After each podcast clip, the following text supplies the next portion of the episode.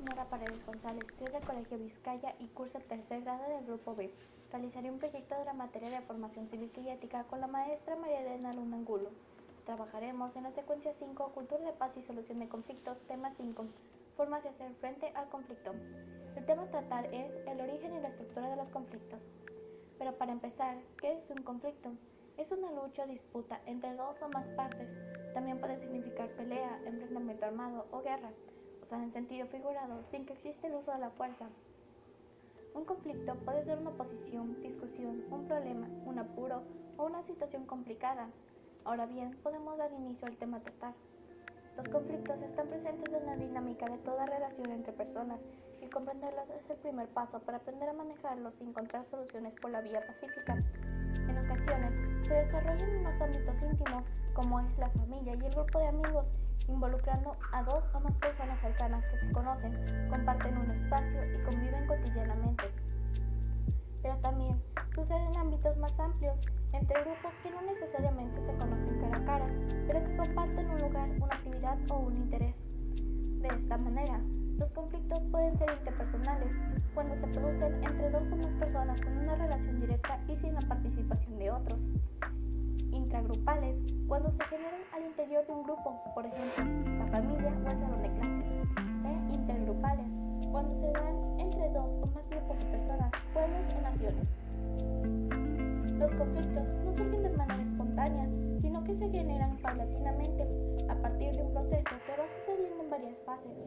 La primera es el origen, que es la situación que origina la oposición de dos partes, ya sea por una diferencia de opinión, la contraposición de necesidades e intereses, o por la existencia de discrepancias en la perspectiva, ideas creencias entre los protagonistas de la tensión.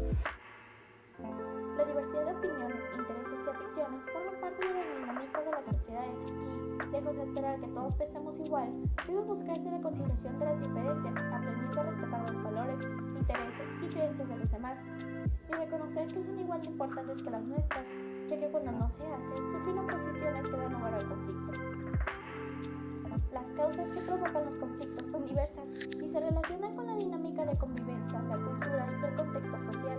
Sin embargo, podemos identificar tres fuentes o condiciones, las cuales, aisladas o en conjunto, propician la aparición o complicación de un conflicto, las cuales son problemas personales, como la forma de ser, pensar y actuar de cada persona, las emociones no reguladas que dan lugar al enojo, la envidia, los celos, la baja tolerancia a la frustración o la necesidad de aceptación, valores, prejuicios y necesidad de poder. Problemas de comunicación, que son los malentendidos, las confusiones, la falta de información, las mentiras, la existencia de códigos de comunicación no compartidos. Y por último, las circunstancias estructurales del entorno.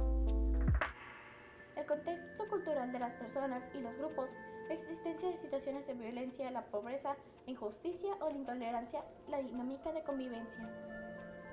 La segunda fase del conflicto es el reconocimiento, cuando las partes se dan cuenta de que existe algo que las confronta, ya que porque una se siente afectada o porque no logran llegar al acuerdo sobre algo, y eso les genera incomodidad, enojo, frustración o rechazo.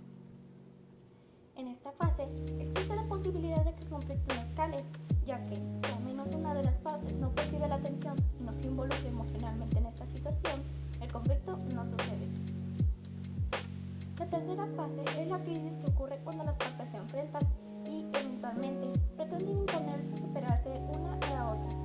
Mantienen su postura, suelen cerrarse a cualquier negociación y asumen el poder como una necesidad. En esta fase es posible que aparezcan ataques recíprocos que incluyen violencia verbal e incluso se pierde la tranquilidad y las personas no pueden pensar con claridad porque las emociones como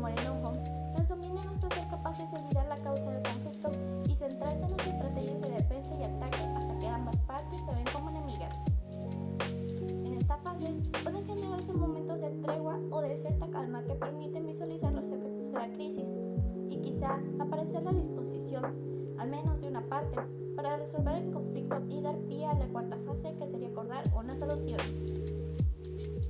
Para concluir el tema, me gustaría que tomemos un momento de nuestro tiempo a pensar que respetar las diferentes ideas o creencias es lo correcto, no solo porque evitamos los conflictos, sino que podemos enriquecer nuestros ideales viéndolos desde el punto de vista de otra persona.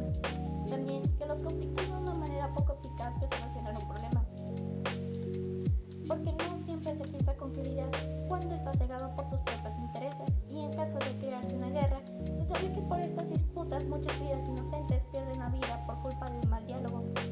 Por mi parte ha sido todo. Gracias por su atención.